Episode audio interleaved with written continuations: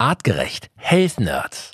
In unserem Gesundheitspodcast geht es dieses Mal um das flüssige Organ, um den Wunderstoff unseres Körpers. Blut. Daniel Reheis und Matthias Baum aus dem Health Nerds Wissenschaftsteam versorgen uns mit revolutionären und evolutionären Erkenntnissen rund um die rote Lebensflüssigkeit. Und sie beantworten eure wichtigsten Fragen. Was sagt die Farbe unseres Blutes über die Qualität aus? Wieso gibt es verschiedene Blutgruppen und wodurch unterscheiden sich diese? Welche Mythen gibt es rund ums Blut und warum hilft Blutspenden nicht nur anderen, sondern auch uns selbst? Außerdem geben die Health Nerds konkrete Tipps, wie wir den Sauerstofftransport in unserem Blut optimieren können können und sie verraten uns, warum Zimt, Mariendistel und Knoblauch wahre Blutwundermittel sind. Ich bin Felix Möser und ich stelle hier für euch die richtigen Fragen. Artgerecht. Health Nerds. Mensch einfach erklärt. Blut, ein geheimnisvolles Lebenselixier, so nennt es der ein oder andere. Oder wenn wir äh, in der Geschichte schauen, dann gibt es natürlich große Begriffe wie Blaublüter oder Blutsbrüder. Also Blut hat für uns Menschen historisch geschichtlich, aber natürlich vor allem evolutionär und rein körperlich eine entscheidende Rolle gespielt. Und deswegen haben wir uns überlegt, hier bei den Health Nerds wollen wir mal einen wissenschaftlichen Blick auf diese rote Flüssigkeit, äh, ganz laienhaft gesagt, äh, werfen, die durch unseren Körper strömt. Und ähm, ich weiß, äh, unsere Wissenschaftler hier haben einiges an Fakten und an Wissen über das Thema Blut, wo wir alle sehr staunen werden und am Ende mit Sicherheit auch etwas lernen, wie wir unser Blut, wie wir damit unseren ganzen Körper pflegen, wie wir ähm, gesund bleiben können. So, und deswegen fangen wir direkt an. Matthias Baum, unser Health Nerd und Daniel Reheis an euch beide. Leute, herzlich willkommen willkommen hier zu dieser Spezialfolge. Ich freue mich sehr. Hallo Felix. Hallo. So, Matthias, äh, wir haben äh, vor dem Podcast schon mal natürlich gesprochen über das, was wir hier heute besprechen wollen. Da hast du mir schon mal so aus dem FF so ein paar Fakten über das Thema Blut äh, gegeben, hm. wo ich gesagt habe, wow, wusste ich so nicht, konnte ich mir so gar nicht vorstellen. Leg mal los. Gib uns mal zu diesem Wunder oder geheimnisvollen Lebenselixier, wie es viele nennen, gib uns mal so ein paar Fakten. Du hast es eben als Körperflüssigkeit bezeichnet. Ich glaube, das ist so der erste Knackpunkt. Ähm, wir sehen das immer als Flüssigkeit, aber es ist natürlich ein Mix zwischen festen und flüssigen Bestandteilen. Ungefähr so 50-50, das heißt, wir haben flüssige Bestandteile, äh, das Serum, so nennt man das, bestehend zu, ich glaube, 90 Prozent ungefähr aus Wasser.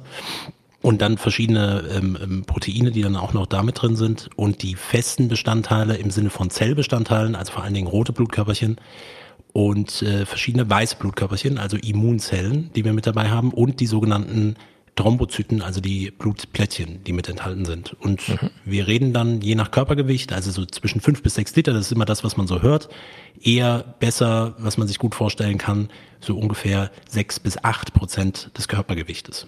Und äh, du hast auch gerade gesagt, das Blut fließt durch unseren Körper. Mhm. Da gibt's auch eine Zahl, die viele von uns erstaunen wird. Ja, es ist ein Kreislaufsystem. Das heißt, wir haben eine Zugdruckpumpe, das nennt sich Herz. Ähm, ähm, einmal Blut anzusaugen und dann auszuschießen. Das tut es dann bei einer gewissen Herzfrequenz und in Ruhe ist es ungefähr einmal, dass die gesamte Blutmenge pro Minute zirkuliert im Körper. Also innerhalb von 60 Sekunden fließt das Blut wirklich einmal komplett durch den Körper. Das ist eine, eine Wahn im Ruhezustand, ja. Also das, das ist eine Wahnsinnszahl, das hat man so gar nicht vor Augen. Und spannend fand ich auch, das hast du mir vorhin erzählt, Blut erreicht jede Zelle unseres Körpers. Also jede Zelle ist an das Blutsystem angeschlossen. Du hast mich irgendwann hast mal gefragt, wie, was weiß denn ich, wie ähm, das Blut dann zu, zu, meinem, zu meinem rechten Ohr oben hinkommt. Genau.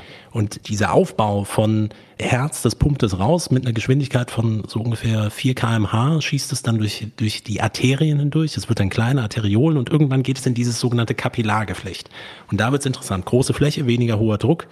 Und dann flechtet sich das auf, so dass am Ende wirklich einzelne rote Blutkörperchen entlang geben und dann zum Beispiel Sauerstoff an Zellen abgeben können. So, Sauerstoff ist ein gutes äh, Thema. Das äh, haben wir alle mal im Biounterricht gelernt. Also das Blut transportiert zum Beispiel den Sauerstoff durch den Körper, aber äh, genauso auch das, sagen wir, Ausscheideprodukt, also das Kohlendioxid, was, was wir alle ausatmen. Auch das muss ja vom, von den Zellen wegtransportiert werden. Vielleicht, Daniel, kannst du uns trotzdem mal äh, einen wissenschaftlichen Blick geben. Was macht Blut im Körper alles? Was bewegt, transportiert und äh, befördert es? Ja, grundsätzlich alles. Aber du hast das Wichtigste schon gesagt und das ist der Sauerstofftransport. Und wenn man den Sauerstofftransport des Blutes verbessert, verbessert man auch seine Allgemeinkonstitution. Also das hat positive Auswirkungen auf den ganzen Körper. Dieser Sauerstofftransport, der wird von roten Blutkörperchen gemacht und die brauchen vor allem Eisen dazu. Das heißt, man kann messen, wie groß und wie rot dieser rote Blutfarbstoff, dieses Bilirubin, das transportiert den Sauerstoff. Und wenn die besonders viel sind und besonders groß und besonders rot, dann können die das besonders gut.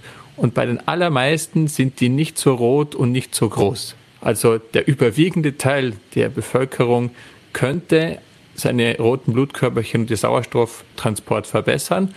Und das effizienteste und einfachste, wie man das tun kann, ist Bewegung. Und wenn man nicht so Lust hat auf sehr intensive Bewegung, dann kann man sich einfach nach Österreich begeben, zum Beispiel, dort wo ich herkomme.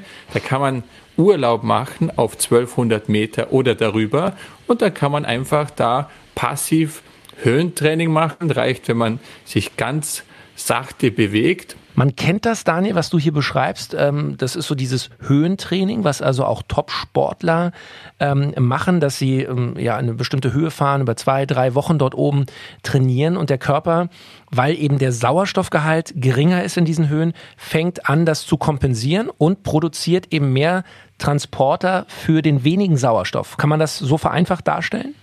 Ja, also der Körper tut nur das, was notwendig ist.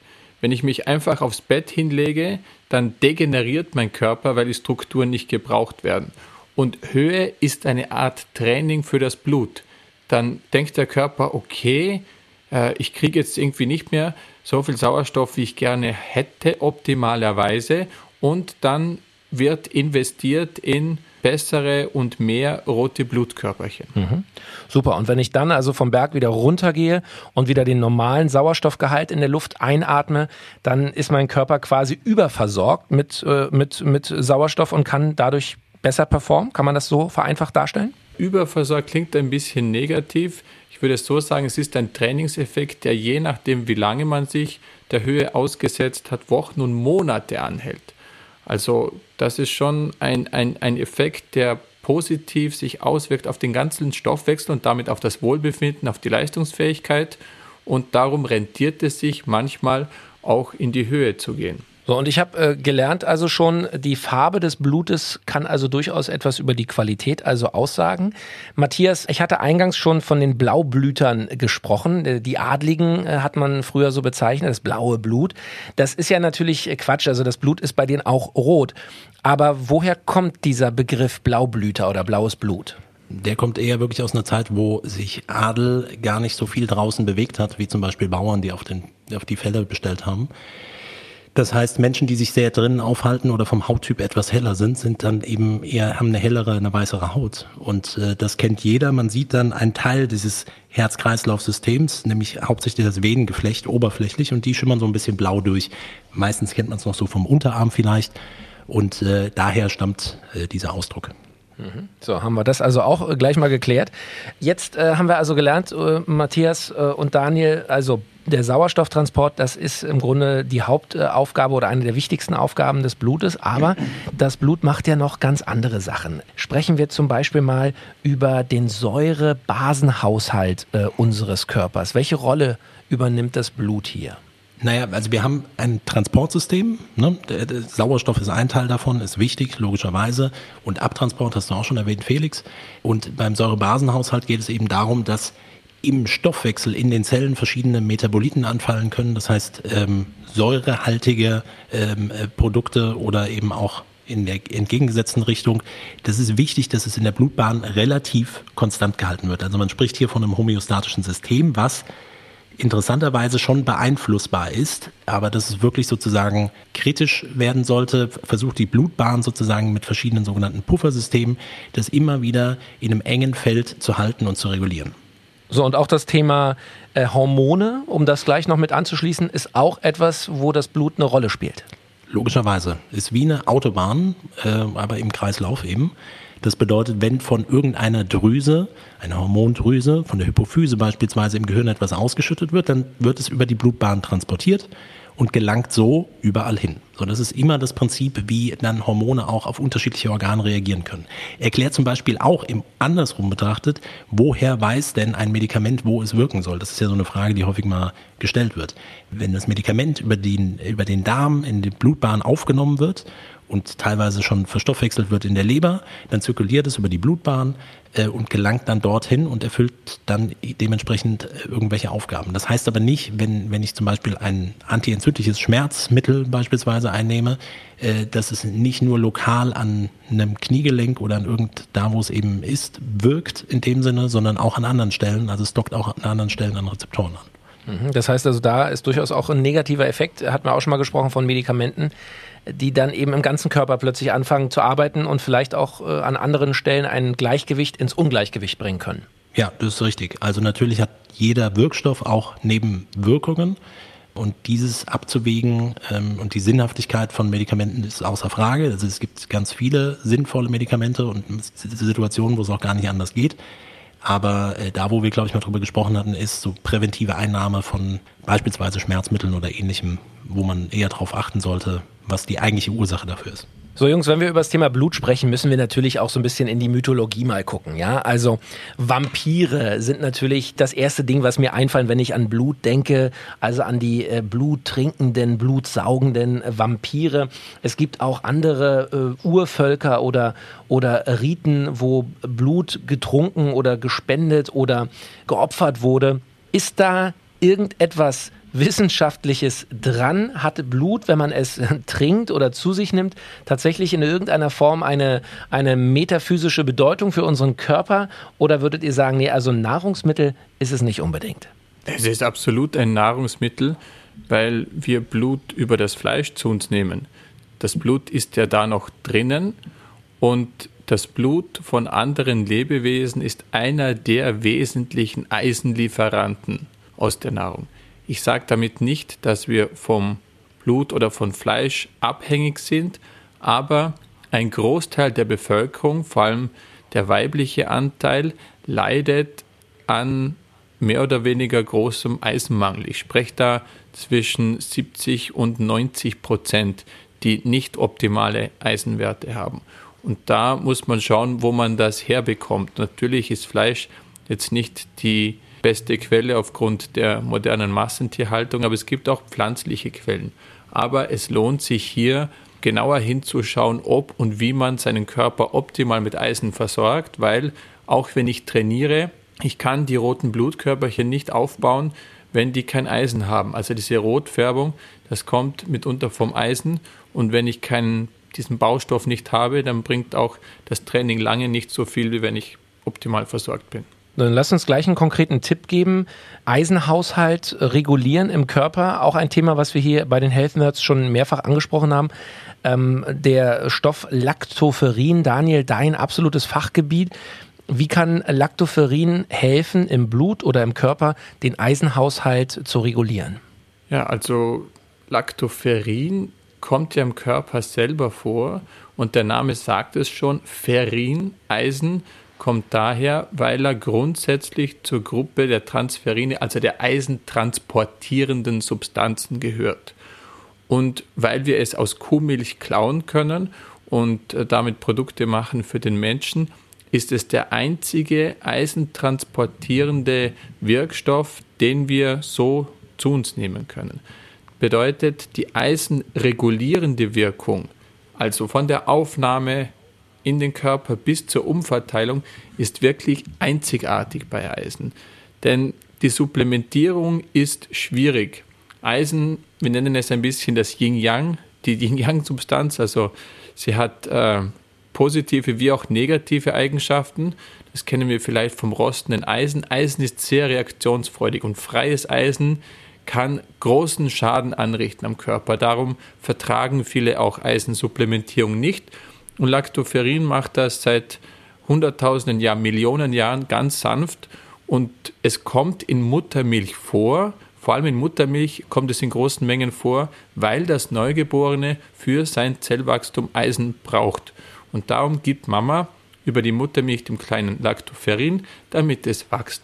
Also das können wir als Tipp mitnehmen. Äh, Lactoferrin oder auch äh, Eisenpräparate bei euch. Bei Artgerecht gibt es beispielsweise Iron. Ähm, das sind Dinge, die durchaus helfen, den Eisenwert, den Eisengehalt im Blut nicht nur hochzubringen kurzfristig, sondern eben auch es zu schaffen, dass das Eisen am Ende dort hinkommt, wo der Körper es braucht. Das äh, habe ich schon mitgenommen bei euch. Das ist ein ganz wichtiges Thema. Zurück zum Blut. Eine wichtige Funktion, die das Blut auch in unserem Körper hat, ist die Hitzeregulierung. Wie macht unser Körper das? Uns wird plötzlich sehr heiß oder sehr kalt. Wie schützen wir uns davor, dass, das, dass diese extremen Änderungen, die kurzfristig eintreten können, uns nicht völlig aus der Bahn werfen? Weniger das Blut selbst, weil es eher das Medium ist, was Temperatur oder irgendetwas Aufgewärmtes transportieren kann. Ne? Also wir können uns jetzt überlegen, von außen einen Einfluss, also es ist warm draußen. Ähm, dann haben wir verschiedene Mechanismen, die ähm, über verschiedene Neurotransmitter und Hormone vermitteln, äh, okay, hier muss irgendwie die, die Temperatur reguliert werden und dann werden zum Beispiel Gefäße weit gestellt und die Mehrwärme über das Blut sozusagen mit abgegeben und nach außen transportiert. Das ist eine Variante dabei. Und je nach Stoffwechsellage kann es eben dementsprechend passieren, dass äh, mehr Wärme, die dann gespeichert ist in dem Blut, dann sozusagen mit reguliert werden kann. Aber eben auch andersrum, wenn es kalt ist, ziehen sich Gefäße zusammen und das kennt man dann, dass dann gerade erstmal die peripheren, die Extremitäten, also Hände, Füße, kalt werden, weil sich etwas zusammengezogen kann. Das kann bedingt sein, entweder wirklich durch einen äußeren Einfluss, kältere Temperatur, aber eben auch durch Stress, wo äh, Blut dann sozusagen in andere Gefilde gebracht werden soll. Darum geht es eigentlich. Mhm. Okay, also auch dafür ist eben dieses äh, Lebenselixier, das Blut, äh, extrem wichtig.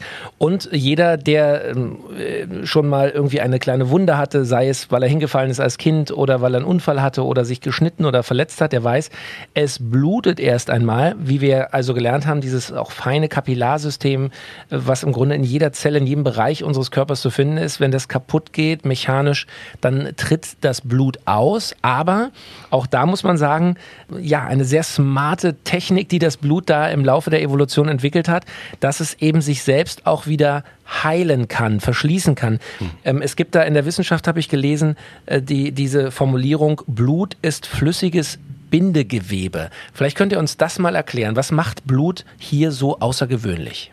Naja, wir haben über, über feste und flüssige Bestandteile im Blut gesprochen. Jetzt stell dir vor, du schneidest dir in den Finger, in den Arm, wo auch immer hin, oder aus Versehen ähm, oder auch beabsichtigt. Dann tritt Blut aus, wie du richtig gesagt hast, und ähm, es wird eine Kaskade losgelöst, die ähm, man auch Gerinnungskaskade nennt. Also es gibt verschiedene Faktoren, also Proteine, die Reaktionen, also Kaskade bedeutet, eine Reaktion folgt der nächsten, die ist relativ komplex, so dass am Ende wirklich ähm, ja eine Art Bindegewebsstoff erzeugt wird, wo dann Blutblättchen drin hängen bleiben.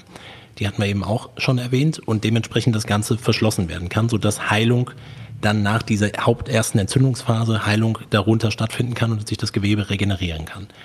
Und äh, flüssiges Bindegewebe passt ziemlich gut. Diese Komplexität der Reaktionen, bis es dann am Ende diesen Verbundstoff äh, dann wirklich gibt, ist natürlich notwendig, also hat sich natürlich evolutionär entwickelt, logischerweise, denn wenn es nicht existent wäre, äh, würde es heute nicht so funktionieren und bei allen von uns oder nicht bei allen von uns so funktionieren.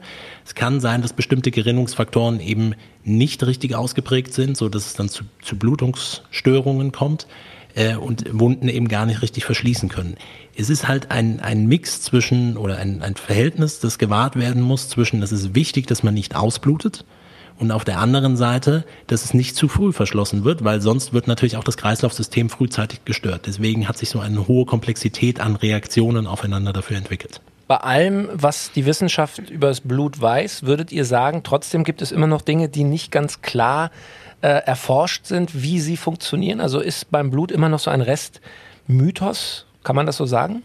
Also ich denke, dass man eigentlich sehr genau weiß, wie das Blut funktioniert. Das ist einer der Systeme, die man wirklich gut versteht in der Wissenschaft, aber es halten sich ganz hartnäckig gewisse Mythen und es werden oft auch von der Bevölkerung, aber auch von, von Therapeuten die wesentlichen äh, Einflussfaktoren, die das Blut wirklich beeinflussen, komplett vernachlässigt. Also ich gebe da mal ein Beispiel. Dass man über Eier und andere cholesterinreiche Nahrungsmittel sein Blut irgendwie negativ beeinflussen könnte mit dem Cholesterinspiegel und Ablagerungen, weiß man schon seit 20, 30 Jahren, dass das kompletter Quatsch ist. Können gerne auch 30 Eier pro Woche essen, das erhöht ihre Schlaganfallwahrscheinlichkeit überhaupt gar nicht, aber es hält sich eben hartnäckig. Dagegen ist eine der toxischsten Substanzen innerhalb vom Blut das sind nicht irgendwelche Umweltfaktoren. Klar, wenn ich in einer Stadt wohne, wie ich in Berlin, da atmet man Sachen ein, die man nicht gerne einatmen möchte und die landen dann im Kreislaufsystem, wenn man raucht und so weiter, das ist schlimm. Aber etwas, das viele vergessen, ist, dass Zucker in unserer Zirkulation dazu führt, dass ein ähnlicher Prozess stattfindet wie beim Karamellisieren. Also wenn du Zucker erhitzt, dann wird das so bräunlich und im Alter sehen viele Menschen so Altersflecken. Und Zucker in der Zirkulation, wenn der Blutzucker zu hoch ist, das wirkt sich wirklich destruktiv aus auf den ganzen Körper. Also wenn ich es vereinfacht sage, wir karamellisieren wirklich. Und wenn ich mein Blut positiv beeinflussen will, dann sollte ich in jedem Fall schauen, dass mein Blutzucker nicht zu hoch wird. Also Zucker natürlich nicht essen, aber auch diese kurzen Kohlenhydrate, also äh, Brot, Nudeln, dieses raffinerierte Mehl, das sorgt auch dafür, dass der Blutzucker zu sehr ansteigt. Und dann gibt es andere Mittelchen, die man nehmen könnte, die den Blutzucker regulieren. Zum Beispiel eines meiner Lieblingssubstanzen ist Bittermelonenextrakt oder das einfachste ist täglich ein Teelöffelchen Zimt in der Nahrung verstecken. Das führt dazu, dass Insulin den Blutzucker besser regulieren kann und ich gar nicht erst diese hohen Blutzuckerwerte bekomme. Wobei das Löffelchen Zimt ist bitte keine Freikarte, um dann unbegrenzt Süßes essen zu können. Okay, also hier auch wieder super Tipps. Thema Blut müssen wir natürlich auch das Thema Blutgruppe anreißen. Daniel, da kannst du vielleicht direkt mal weitermachen was, was, was heißt das? Jeder weiß, meine Blutgruppe ist irgendwie äh, äh, Rhesusfaktor negativ, A oder B, Blutgruppe 0 gibt es noch. Was, was heißt das? Keiner, glaube ich, äh, von unseren Hörern weiß wirklich, was, was ist da der Unterschied? Ich weiß es selber auch nicht. Was macht Blutgruppen voneinander unterschiedlich? Was ist das, eine Blutgruppe? Das würde ich gerne beantworten, aber es spielt tatsächlich keine Rolle, weil die Blutgruppe ist Schicksal. Mit der kann man sich beschäftigen, wenn man Blut spenden will, dann steht das im Blutspendeausweis drinnen, dann weiß der Arzt, okay, ist der kompatibel oder nicht. Viele Menschen denken, dass Blutgruppe etwas mit Ernährung zu tun hat, aber das ist wirklich nicht wahr. Ähm, Ernährung und Blutgruppen, das kann man komplett getrennt sehen. Es gibt auch keine gewissen Nahrungsmittel, die für eine Blutgruppe jetzt gut sind. Und die Blutgruppe spielt vielleicht, es für manche Menschen interessant sein könnte, bei viralen Erkrankungen, bei Bakterien eine Rolle, denn die stürzen sich eher auf diejenigen, die Blutgruppe, die am verbreitetsten auf der Welt ist. Die sind eher ein bisschen empfänglich und so wird über die Jahrhunderttausende immer eine gewisse Blutgruppe ein bisschen reduziert, dann ist die nächste wieder ein bisschen mehr da, dann wird die wieder reduziert und das ist das, was man über Blutgruppen wissen sollte. Aber sonst für die allgemeine Gesundheit ist das äh, keine Rolle, denn ich kann die Blutgruppe auch nicht ändern. Gut. Was können wir noch tun, um unser Blut, ganz vereinfacht gesagt, ähm, zu optimieren, um es gesund zu halten, um es ähm, ja fit zu machen für die Herausforderungen des äh, 21. Jahrhunderts, in dem wir uns befinden. Ähm, wir haben also schon gelernt, äh, den Sauerstoffgehalt oder die Möglichkeit des Blutes erhöhen, mehr Sauerstoff aufnehmen und transportieren zu können. Eisenhaushalt ähm, können wir positiv beeinflussen durch zum Beispiel Supplemente, durch Stoffe wie Lactoferrin.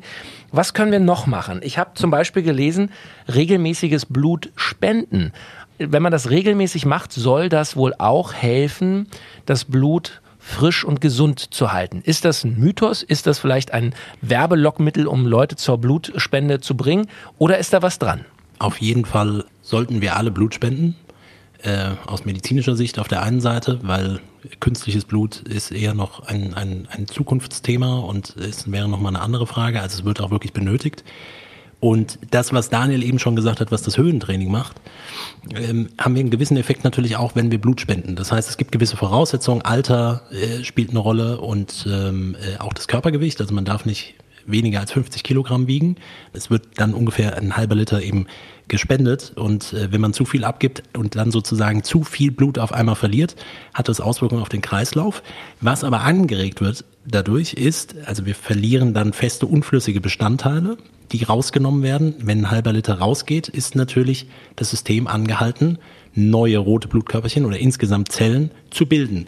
Und das ist natürlich etwas, was ähm, hilfreich sein kann, gerade dann auch wieder neue rote Blutkörperchen, neues Hämoglobin zu bilden, neues Eisen einzubauen, dann ist natürlich wichtig, dass die äh, dementsprechend auch die Mikronährstoffe zur Verfügung stehen, dass das gebaut werden kann. Aber es ist auf jeden Fall ein, ein, ein guter Effekt. Pro Tag werden zwei Milliarden rote Blutkörperchen ähm, neu gebildet.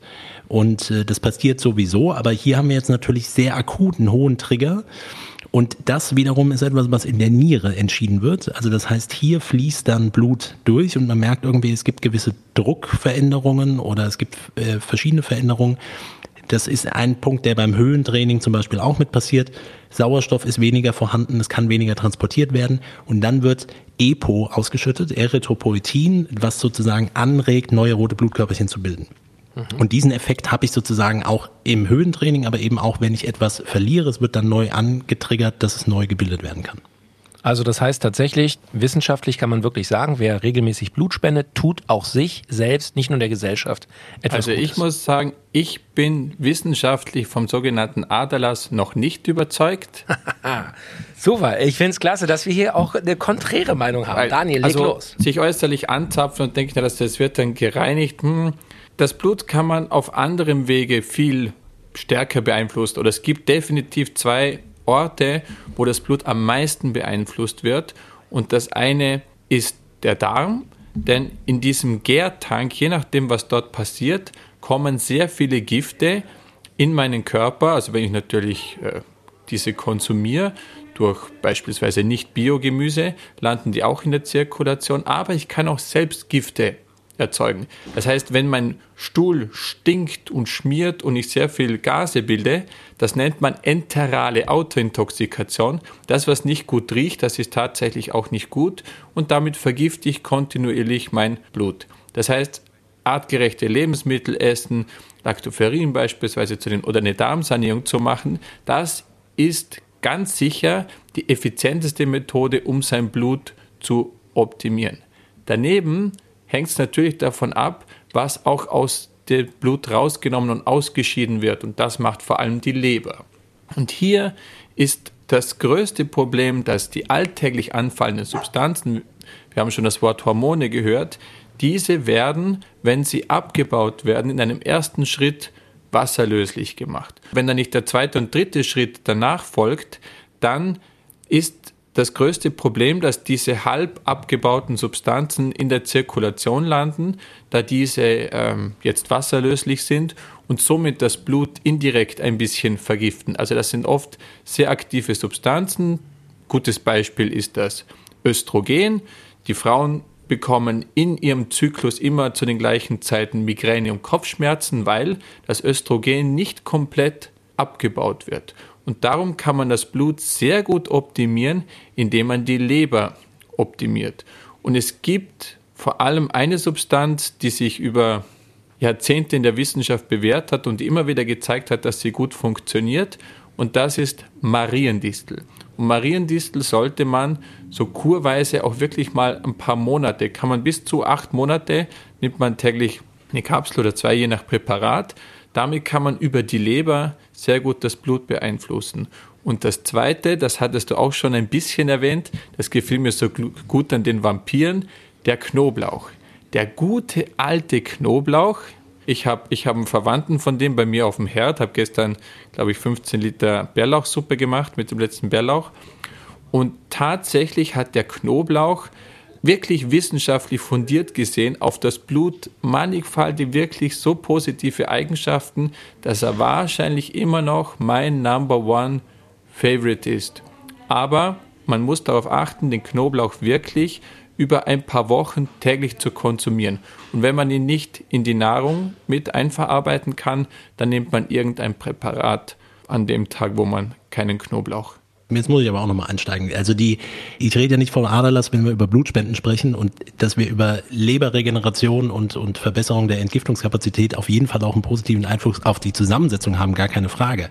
Aber die Hauptbestandteile, 96 Prozent, sind nun mal rote Blutkörperchen und Aderlass ist nun mal nochmal wirklich etwas anderes.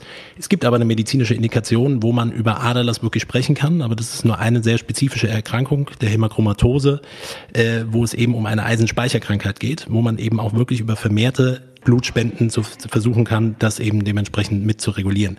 Aber ähm, es hat trotzdem Vorteile, was die Neubildung angeht und also meinetwegen zusammengeführt, aber es spricht nichts dagegen, das zu tun.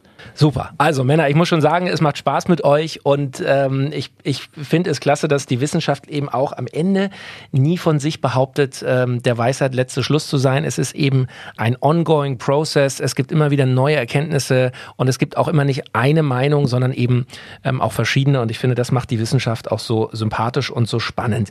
Über ein Thema will ich abschließend auch noch mit euch sprechen. Ein Thema, das das vor allem ältere Menschen trifft, aber eben auch immer mehr junge Menschen. Das Thema Schlaganfall.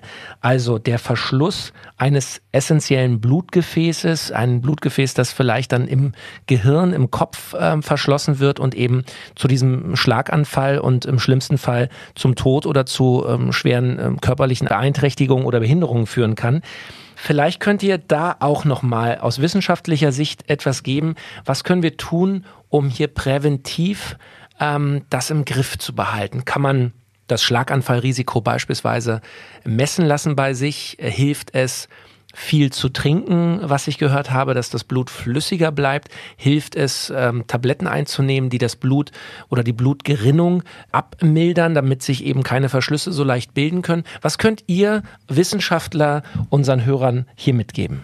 Also grundsätzlich bildet sich so ein Thrombus auch nur, wenn oxidative Prozesse stattfinden, die sogenannten äh, freien Radikale gebildet werden und die kann man sehr gut durch äh, natürliche Ernährung, Obst und Gemüse enthalten viele dieser sogenannten Antioxidantien.